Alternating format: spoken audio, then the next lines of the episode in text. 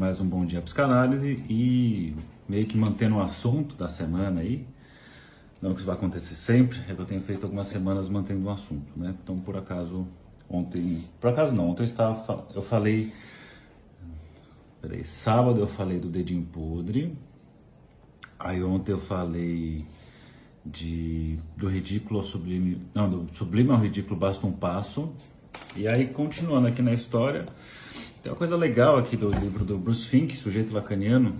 Esse livro aqui foi o livro que eu comecei com os vídeos na internet, no curso Lacan do Zero. Tem lá no YouTube mais de. Desse curso são acho que 25 aulas, 26 aulas do, do Lacan do Zero. Depois eu fiz o Winnicott do Zero, mais umas 25 aulas. Depois eu fiz Freud do zero, mais umas 20 e poucas aulas. Depois eu fiz Édipo do zero, depois Teoria da Personalidade em Freud e Jung. Sei lá, hoje tem mais de 300 aulas no, no YouTube aí. E é, nesse livro do Bruce Fink, Sujeito Lacaniano, quem quiser aí depois estudar, é um livro muito legal, viu? Um livro muito bom de introdução ao Lacan. No capítulo 5, chamado Sujeito e Desejo do Outro, ele vai trazer aqui o, o um pouco desse raciocínio que eu estava falando ontem, tanto no sábado quanto ontem também, né? Que eu, fiz a, eu mostrei uma tema da fantasia e falei um pouco da, da posição do sujeito diante do objeto A, criar sua fantasia de completude. E ontem à noite eu estava dando aula no pessoal de Brasília e eu estava falando sobre isso, inclusive, né? Então aproveitei que o assunto está fresco e que é muito legal, muito interessante, resolvi trazer. E para trazer com algum tipo de referência, para quem quiser seguir lá, ó, é, você tem aqui o, esse capítulo que eu falei, na página 82, chamado assim, ó, o objeto A, o desejo do outro. Aí eu vou dar umas pinceladas aqui e, e vamos ver o que, que aparece. Não. Aí diz assim, a tentativa da criança compreender o que permanece essencialmente indecifrável no desejo do outro, que essa é o, é o X da questão, né? O que, que o outro deseja, o que, que o outro quer de mim. E as, as pessoas perguntam, o que, que você quer de mim? E tem gente que se incomoda, assim, mas você não diz o que quer de mim, né? procura análise, mas é, meu marido, minha esposa, meu namorado, namorada, fulano, ciclano, não diz o que quer, eu não sei o que a pessoa quer. Né? A pessoa, nem a pessoa sabe o que ela quer, quem dirá poder dizer para você, mas claro, o que a pessoa quer é saber o que, você quer. E aí você quer saber o que ela quer e fica nesse loop infinito do que, que o outro quer. Né? Grosso modo é isso que está acontecendo. E, e, é muito legal porque é, quando se fala disso, não é só um papo eu quero o que o outro quer, o outro quer o que, outro, o que eu quero, e, ou o que um outro quer, e fica nesse, sem querer saber, né, sem, sem saber exatamente o que, que o outro quer, pode parecer um jogo de palavras, mas o que é legal aqui na, no, no livro do Bruce Fink, e que tem a ver com o que o Lacan propõe, que o Freud propõe, é buscar na, no próprio processo né, do, do desenvolvimento, uma criança, né, como é que ela chega no mundo, a posição dela diante do outro, tudo, para encontrar ali os, os, os, rudimentos dessa questão, né? os fundamentos disso. Então coloca aqui que, pensando nesse, nesse raciocínio, que a criança tenta compreender o que, que é indecifrável no desejo do outro. Em linhas muito gerais, assim, a criança quando nasce, durante muito tempo é uma novidade e as pessoas se empolgam com ela, é aquela festa, aquela coisa que linda e não sei o que, todo mundo olhando para ela, olhares para ela e uma hora isso acaba. Né? Se tudo deu certo, se tudo deu certo, teve esse olhar. E se tudo deu mais certo ainda, uma hora acabou esse olhar. Então, as pessoas, mais especificamente, a pessoa eh, mais significativa ali que faz a função materna, em algum momento deixa de se interessar e olha para fora, né? olha para uma outra coisa. E aí que está a grande questão, para onde que você olha que não para mim? Para pensar de uma forma mais é, próxima da gente, imagina que você está lá numa relação com alguém, apaixonados, por muitos meses, aquela paixão bem gostosa, que você só pensa na pessoa, a pessoa só pensa em você, e vocês ficam se olhando, se olhando se olhando, e aí vocês um dia saem para jantar.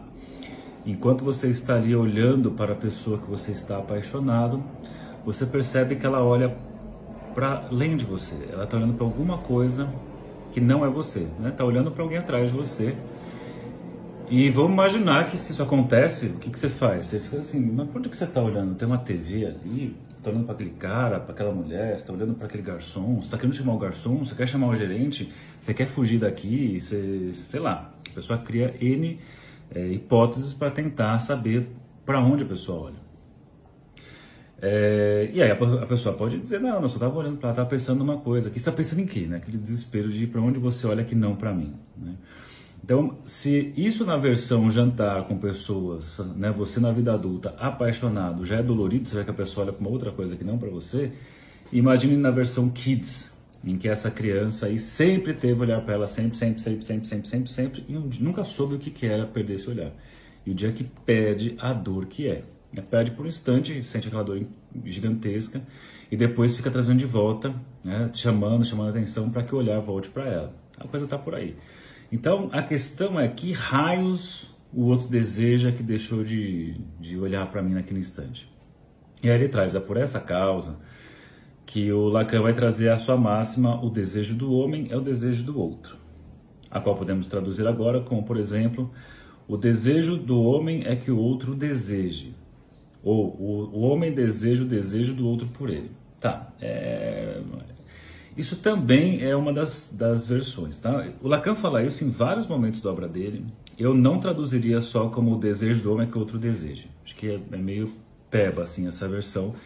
Também pode ser isso, mas eu não acho que é exatamente assim. Para começar, essa, essa ideia é do Hegel, numa leitura do Kojev, mas está lá no Hegel, né? Que você tem a diferença do desejo humano e do desejo animal. Que o desejo humano Melhor, o desejo animal deseja coisas, o animal encontra essa coisa, satisfaz o que ele busca e está feliz da vida. O desejo humano não deseja só coisas, ele deseja um outro negócio, ele tem toda uma explicação que eu não vou trazer agora aqui, então preciso nesse momento, que tem a ver com ser reconhecido pelo outro. E aí tem toda uma explicação da luta pelo prestígio, da luta entre dois, e aí então um deles perde, outro ganha, e o vencedor não mata o perdedor, porque precisa do perdedor vivo para reconhecê-lo como vencedor. Então o que nós buscamos é reconhecimento. E aí você tem N formas de pensar reconhecimento, no caso aqui está trazendo o reconhecimento como desejo. Então o desejo do outro, né, é isso que eu desejo, e claro, você, se a gente for pensar também bem na prática, no dia a dia, de fato, assim, no, você pode ter a pessoa que te dê tudo em vários sentidos, mas se você não sente que ela te deseja, a coisa não é tão interessante assim. Ou casais que um perdeu o desejo pelo outro, aí vira aquela lambança, né? Casais que só se zoam, por exemplo, é, em tudo quanto é lugar, casal que sempre precisa estar com um monte de gente junto porque a intimidade não, funciona mais. Por exemplo, não estou dizendo que sempre é isso, casais que se zoam sejam isso, mas é, é, muito comum você, quando perde o desejo, começar a ficar nessa umas avacalhações. Mas é bem interessante que uma pessoa que, que perde o desejo, no casal perde o desejo, quando o outro ou a outra começa a se interessar por alguma coisa fora, talvez por uma outra pessoa, talvez por um outro fazer, o que já tinha perdido o desejo volta a ter ali os rudimentos do desejo e se bobear volta a desejar, porque deseja do desejo do outro. Então não é só exatamente que deseja o desejo do outro para si, mas deseja o desejo, deseja a capacidade do outro desejar. E eu falo isso porque é muito comum você, isso vai para chegar numa outra, de uma, uma outra situação, que é, por exemplo, sei lá, com criança é muito claro, você está fazendo uma coisa com muito desejo, a criança quer fazer junto também. Assim, eu também quero sentir isso que você está sentindo. Então não é exatamente sempre o desejo do outro para si. Eu quero que você pare de você desejar o que você está desejando e deseje a mim. Não. Também tem a questão de ver o outro desejando, pô, também quero desejar essas coisas que você deseja, como é que faz? Né? E é mais barato. É, um exemplo, acho que claro disso é no Chaves, quando você tem lá o Chaves com uma coisa muito rudimentar brincando, um brinquedinho tosco, e aí o Kiko olha, vai lá e pega o brinquedão dele, faz aquela, né, mostra ali. E claro, tem toda uma dinâmica que faz parte da piada ali, mas é interessante que a brincadeira que o Kiko monta ele monta para tentar chamar a atenção do Chaves, mas o Chaves está muito mais empolgado ali com os, a sucata que ele tem de brinquedo, porque ele consegue fazer o jogo do desejo ali com a coisa, ele está interessado no que ele faz. Né? É, é, o que acontece, por exemplo, quando a gente, sei lá, a gente, na psicanálise é muito comum, a gente está sempre buscando pessoas para você assistir aula, ter aula, professores, né?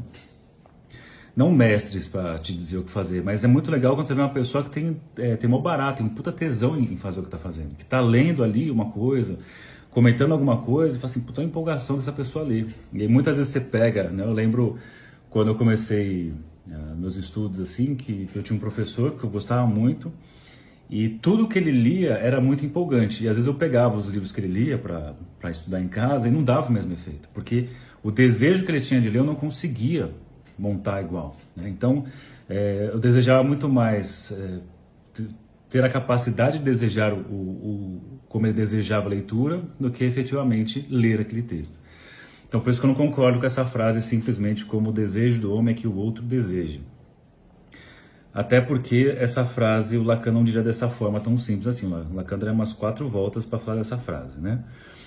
Bom, aí ele diz assim: essa, essa, essa formulação do desejo do homem ser desejado pelo outro revela o destino do outro como objeto A.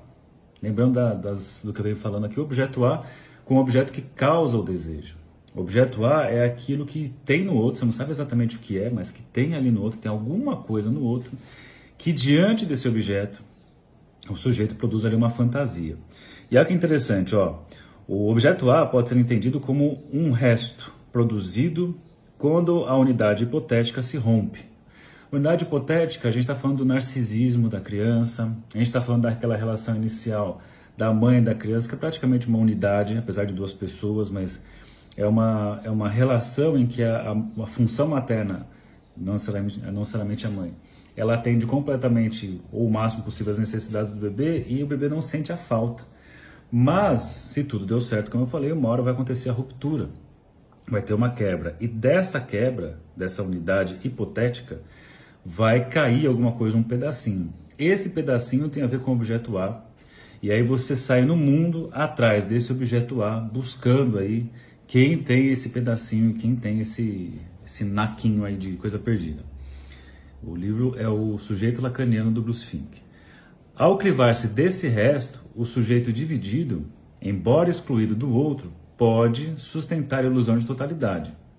Olha que legal isso aqui, ó. Ao apegar-se ao objeto A, o sujeito é capaz de ignorar sua divisão.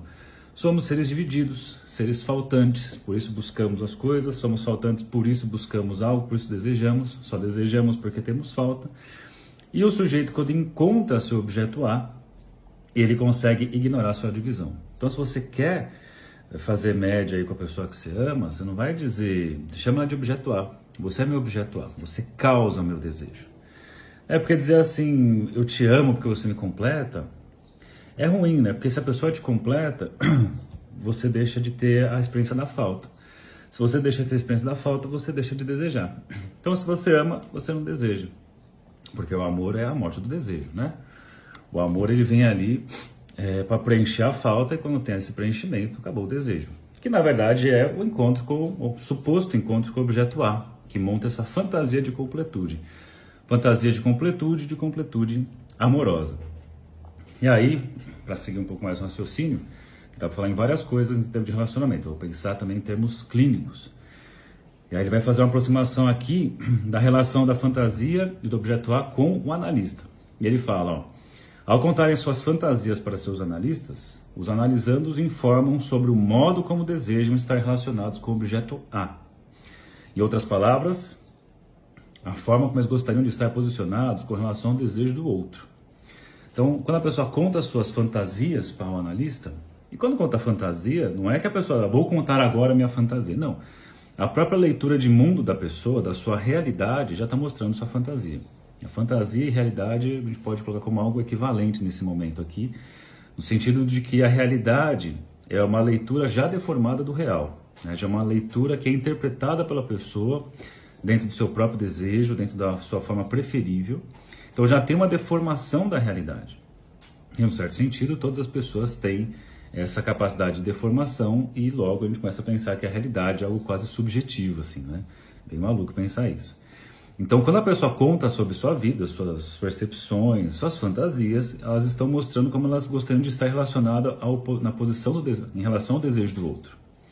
E fala, ó, o objeto A, na medida em que entra em suas fantasias, é um instrumento ou joguete com o qual os sujeitos fazem o que querem, manipulando a seu bel prazer, combinando as coisas no cenário da fantasia, de tal forma obter o máximo de emoção disso. Veja que foi emoção, não só de prazer, é o máximo de emoção, que vai chegar no ponto do gozo que eu falei aqui. Ó. Dado, entretanto, que o sujeito é, o expressa, que o sujeito expressa o desejo do outro no papel mais emocionante de si mesmo, este prazer pode transformar-se em nojo e até horror, não existiu nenhuma garantia que aquilo que é mais emocionante para o sujeito seja altamente prazeroso. O exemplo que estava dando ontem na aula, ontem à noite em Brasília, é assim: imagine a coisa que você mais gosta de comer, ou uma das coisas que você mais gosta de comer. Dá exemplo aqui: Kinder Bueno branco. Hum, que delícia. Delicioso, como um, delicioso, como dois, delicioso, como três, delicioso, como quatro, delicioso, como cinco já desce assim meio que, como seis já tá dando aquele ranço, aquela vontade de vomitar. Como sete, eu já odeio aquele negócio, nunca mais quero comer na minha vida, me arrependi imensamente de ter comido, me arrependi imensamente de ter conhecido o Kinder Bueno. Então a coisa vem caminhando do prazer e tem um momento em que esse prazer vira um desprazer, né? Então aquela coisa que é prazerosa tem algum momento que vira uma coisa nauseante, assim, uma coisa assim que você quer vomitar de aquilo. Então essa continuidade é prazer, desprazer, né? Esse, essa continuidade eu posso pensar no que é o gozo do Lacan, essa coisa que está mais. É um prazer que é prazer, mas é um prazer que passa dessa dimensão prazerosa e entra num desprazer, como comer tantas coisas que você gosta ao ponto de ficar com náusea. Para pensar em termos edípicos, é a criança, por exemplo, que quer ainda ficar nos cuidados maternos, que são tão importantes e tão prazerosos, porque não tem falta, não tem isso, não tem aquilo, aquilo outro, né? tem a completude absoluta. É, isso, por um lado, é prazeroso, mas se manter esse lugar, você vai ter a estruturação ali de uma cena que vai desembocar numa psicose, é, isso, quem quiser saber mais, dá uma olhada no, no curso que eu fiz lá, o Bates Motel na ótica de Jacques Lacan. Tem no YouTube, tem um tempão já. Acho que tem umas seis, oito aulas, não lembro agora, em que eu falo do Bates Motel é, dentro de uma ótica lacaniana, Freud, Freud lacaniano. Mas para pensar isso, uma coisa que é muito prazerosa, mas se não frear, vira um desprazer. Então isso é dimensão de gozo. Então, ó, então dado entretanto, já foi. Essa emoção esteja ela relacionada a um sentimento consciente de prazer ou de dor, é o que os franceses denominam de jouissance, gozo. Freud detectou isso no rosto do seu mãe dos ratos, interpretando como horror ao prazer todo seu do qual ele mesmo não estava ciente. Né? Que é o Homem dos Ratos contando lá um episódio de um castigo né, do, dos ratos, melhor dizendo, o, o, capitão contando o episódio do castigo dos ratos que entra pelo ânus e vai comendo tudo ali. E que aí ele fala assim: que horror se isso acontecesse ao meu pai. E ele fala isso com uma cara de horror, ao mesmo tempo um sorriso que escapa. Aí o Freud fala assim: é um tipo de satisfação no sofrimento que o sujeito ignora. Então, esse prazer, essa emoção relacionada ao sexo, à visão ou à violência, somos nós, né? A gente adora filmar uma coisa violenta. É, tem gozo em muito lugar, né? Tem o gozo de filmar o um acidente de carro para depois mandar para as pessoas. Tem o gozo de filmar a desgraça. Tem o gozo de mostrar a pessoa sofrendo, assim, não, mas eu não estou fazendo isso porque eu quero a pessoa sofrer, eu faço isso porque eu quero ajudar a pessoa, tá bom. Tem a pessoa que tem essa satisfação, né? A satisfação do mal-estar, a satisfação de, enfim, né? Estamos numa, estamos vivendo um momento muito sádico na nossa sociedade, e muitas vezes um sadismo disfarçado de benfeitores, né, que estão ali para fazer o bem, estão ali para mostrar que o outro está errado, para fazer a cultura de como é que chama aquilo, lacração, né, que é uma besteira, e também de como é que chama aquilo, cara? Não é lacração, cancelamento, né? É, que você tem ali também práticas é, sádicas, né? Tudo bem, eu entendo, né? Que você pode discordar de como a pessoa fala, mas aí tem o diálogo. Agora, quando você vai para o linchamento e tirar a chance da pessoa falar qualquer coisa, claro que tem situações que eu imagino que talvez seja necessário, mas esse prazer, essa satisfação na lacração e no cancelamento tem uma faceta gozosa, sádica aí, com certeza. Mas enfim, não é esse o assunto. Então, esse prazer, essa relação se relacionada ao sexo, à visão ou à violência, quer seja pela consciência de forma positiva ou negativa, ou considerada inocentemente prazerosa ou repugnante, é chamado de gozo. E o gozo é o que o sujeito constrói para si mesmo na fantasia. Então é isso aí. Esse era o assunto de hoje aqui do Bom Dia Psicanálise. Fantasia e gozo. Tem muito assunto nessa, nessa história aqui para falar, é bem legal, né? Mas aqui eu interrompo e para fazer aqui só o, os avisos finais, já que o Instagram, sempre que eu lanço o curso, o Instagram me boicota. Então eu começo a fazer postagem, as postagens não chegam para as pessoas, eles querem que eu pague. Só que daí você começa a pagar, é que nem servir ao superego, né? Quanto mais você paga, mais eles querem que você pague e começa a ficar é, depois, você, sei lá, depois passou o tempo que você queria pagar, não quer mais, não vai fazer postagens visando isso, eles seguram sua postagem para que você volte a pagar, enfim. E, então eu tenho lançado, eu lancei um curso sobre mecanismos de defesa e como as publicações ficam retidas pelo Instagram. Né? E, então eu vou falar aqui para vocês. Então, dia 8 de janeiro começa meu curso sobre mecanismos de defesa. Na perspectiva, não é do Lacan, porque o Lacan não tem essa perspectiva clínica, é na perspectiva Freud, Melanie Klein, Anna Freud e Otto Fenichel, em que eu vou falar de mais de 40 tipos de mecanismos de defesa. Começa aí dia 8 de janeiro, mas quem compra o curso já entra lá e já tem seis aulas bônus do curso Freud, Teoria e Clínica ontem e hoje. Então é isso aí, bom dia para vocês, terçou e boa terça-feira e até amanhã mais um Bom Dia Psicanálise. Tchau para vocês, tchau para vocês, fui.